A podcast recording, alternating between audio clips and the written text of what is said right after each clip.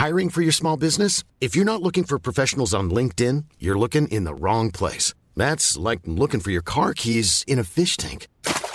LinkedIn helps you hire professionals you can't find anywhere else, even those who aren't actively searching for a new job but might be open to the perfect role. In a given month, over 70% of LinkedIn users don't even visit other leading job sites. So start looking in the right place. With LinkedIn, you can hire professionals like a professional. Post your free job on linkedin.com slash people today. Eu sou Mário Persona e essas são as respostas que eu dei aos que me perguntaram sobre a Bíblia. Você escreveu perguntando onde ficará Israel e onde ficará a igreja no final de tudo.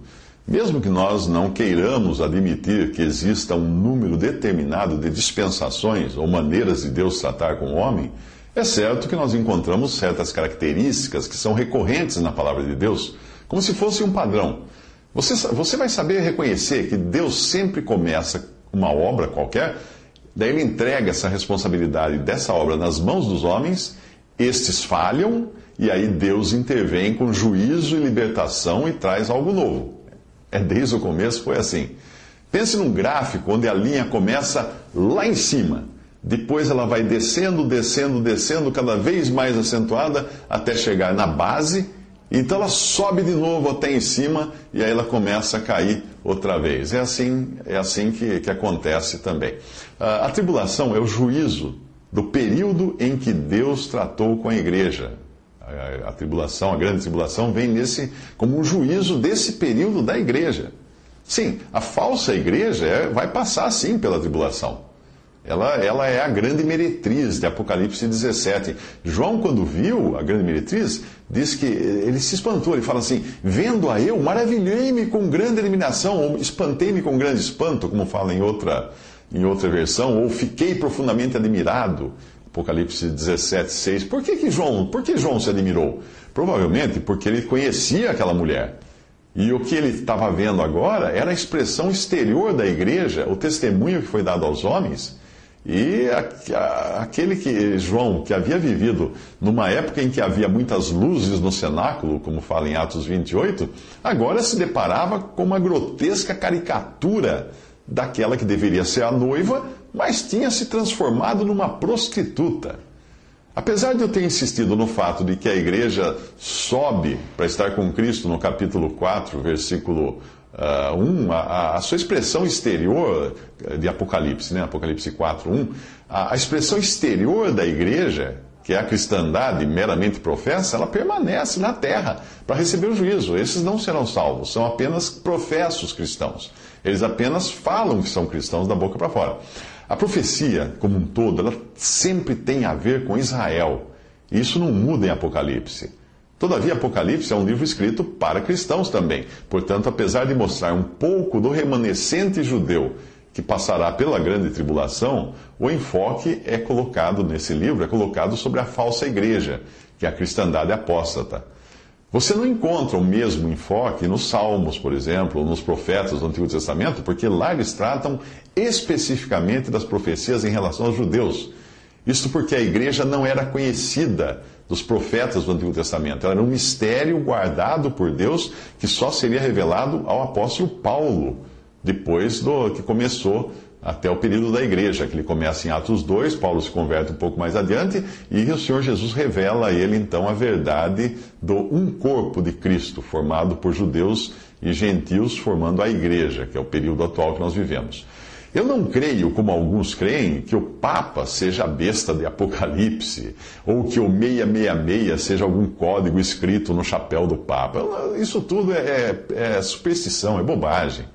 Eu acredito sim que a grande meretriz seja uma união da cristandade, obviamente, encabeçada por Roma, sem, sem dúvida quanto a isso, ah, mas tendo poder religioso sobre o mundo, sobre inclusive os governantes do mundo. Mas esse poder que a cristandade terá sobre o mundo só vai durar um tempo. Nós vemos que essa mulher, que é esse poder religioso da cristandade, nós vemos que ela está montada sobre a besta, que é o poder político, então, mas depois nós vemos a besta derrubando a mulher, destruindo a mulher, acabando com ela. Aí terminará o juízo da cristandade apóstata. da falsa noiva do cordeiro. Em Apocalipse 18, 7 fala: Estou assentada como rainha, não sou viúva e não verei o pranto. Por que ela diz que não é viúva? Porque Cristo ressuscitou e ela acha que ela é a esposa de Cristo. Mas eu ainda não cheguei ao que você perguntou. Bom, vamos lá. Tudo começa de novo com o reino milenial de Cristo. Quando Cristo volta para julgar as nações e estabelecer o seu reino aqui, ele, quando ele volta, ele traz consigo os salvos que já foram levados para o céu e já estão ressuscitados e transformados. Ele vem com todos os santos junto com ele para julgar as nações. Uh, na terra ficaram então uh, judeus e gentios passando pela tribulação. Ah, e vai haver então um povo salvo na terra nesse momento, mas salvo como? Salvo com a vida salva, com seu corpo de carne e ossos na terra. Enquanto isso, vai ter também um povo ressuscitado no céu. Lembre-se que esse povo que passou pela grande tribulação e vai entrar no, no reino milenial de Cristo na terra, não são pessoas ressuscitadas, não são pessoas transformadas, são pessoas com o mesmo corpo que viveram aqui na terra, esse corpo que nós temos hoje.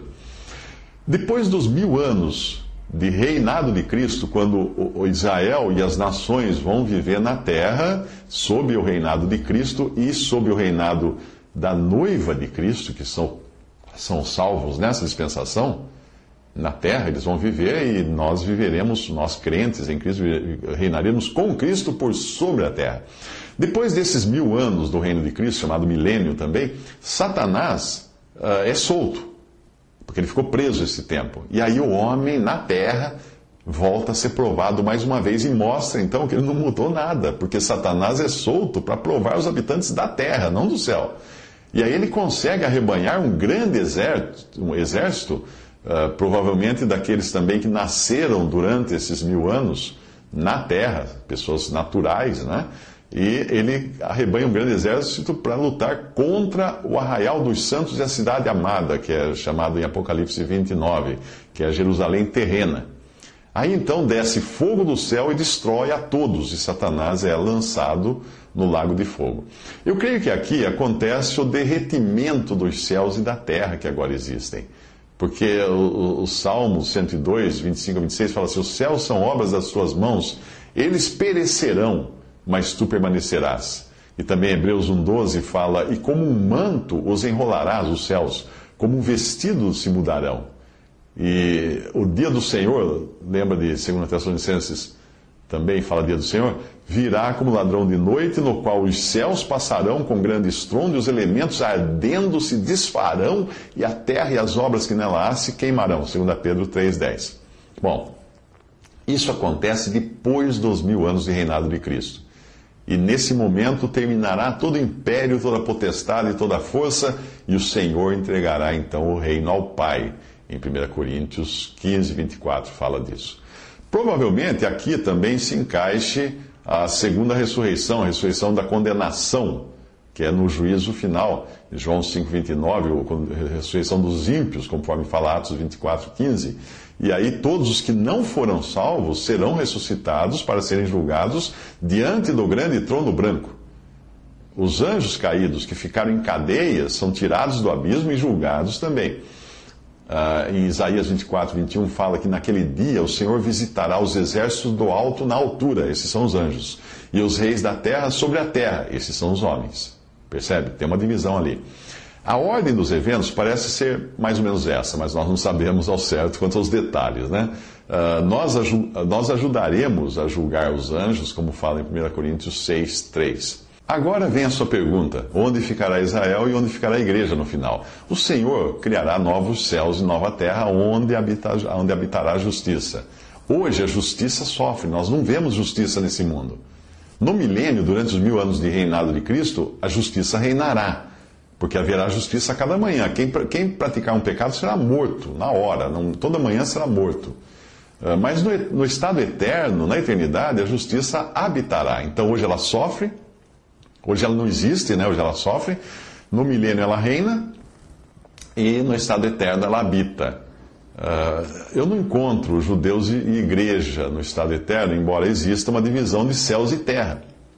Mas eu creio que eles estarão perfeitamente, essas duas coisas estarão perfeitamente associadas. A terra e céu serão tudo bem, bem ligados. Deus estará habitando com os homens. Ali não, estará, não, não existirá mais homem ou mulher, governo, ou dor, ou pranto, ou nações, nada disso. No milênio haverá nações, você, você lê que haverá nações no milênio, mas no estado eterno não, não vai ter nações, diferentes nações. Tudo será perfeito eternamente, não haverá mal de nenhuma espécie. Apocalipse 21, de 1 a 8, descreve esse tempo. Ele diz assim: é o século dos séculos que nós encontramos nas Escrituras. E aqui vai uma bomba. Eu creio que haverá mais pessoas salvas nesse estado eterno e salvas eternamente do que no lago de fogo. Como pode ser isso? Simples. Para que em tudo Cristo tenha a preeminência. Colossenses 1,18. Antes de fazer, você fazer eh, qualquer juízo errado, né, julgar errado o que eu estou dizendo, pense nas miríades de crianças que foram salvas por Cristo uh, quando morreram ainda crianças, ou aquelas que nem chegaram a nascer. Pense em todos os abortos. Essas crianças estão salvas por Cristo. Elas estarão, não, elas não fazem parte da igreja, não são a no, não são parte da noiva ou esposa de Cristo, mas elas estarão salvas eternamente, porque são seres vivos, seres humanos, criados por Deus, e, e, ah, e também as crianças que morreram antes de, de terem entendimento, de terem condições de crer, elas também estarão lá. E Satanás não vai poder no final falar assim: eu levei mais gente para a perdição do que Cristo para a salvação. Não, pelo contrário. Cristo terá a preeminência, o primeiro lugar em tudo, inclusive no número dos salvos. Então, todas as crianças, os fetos, os abortos estarão também na eternidade com Cristo e comigo e com você, se você crê em Jesus como seu Salvador.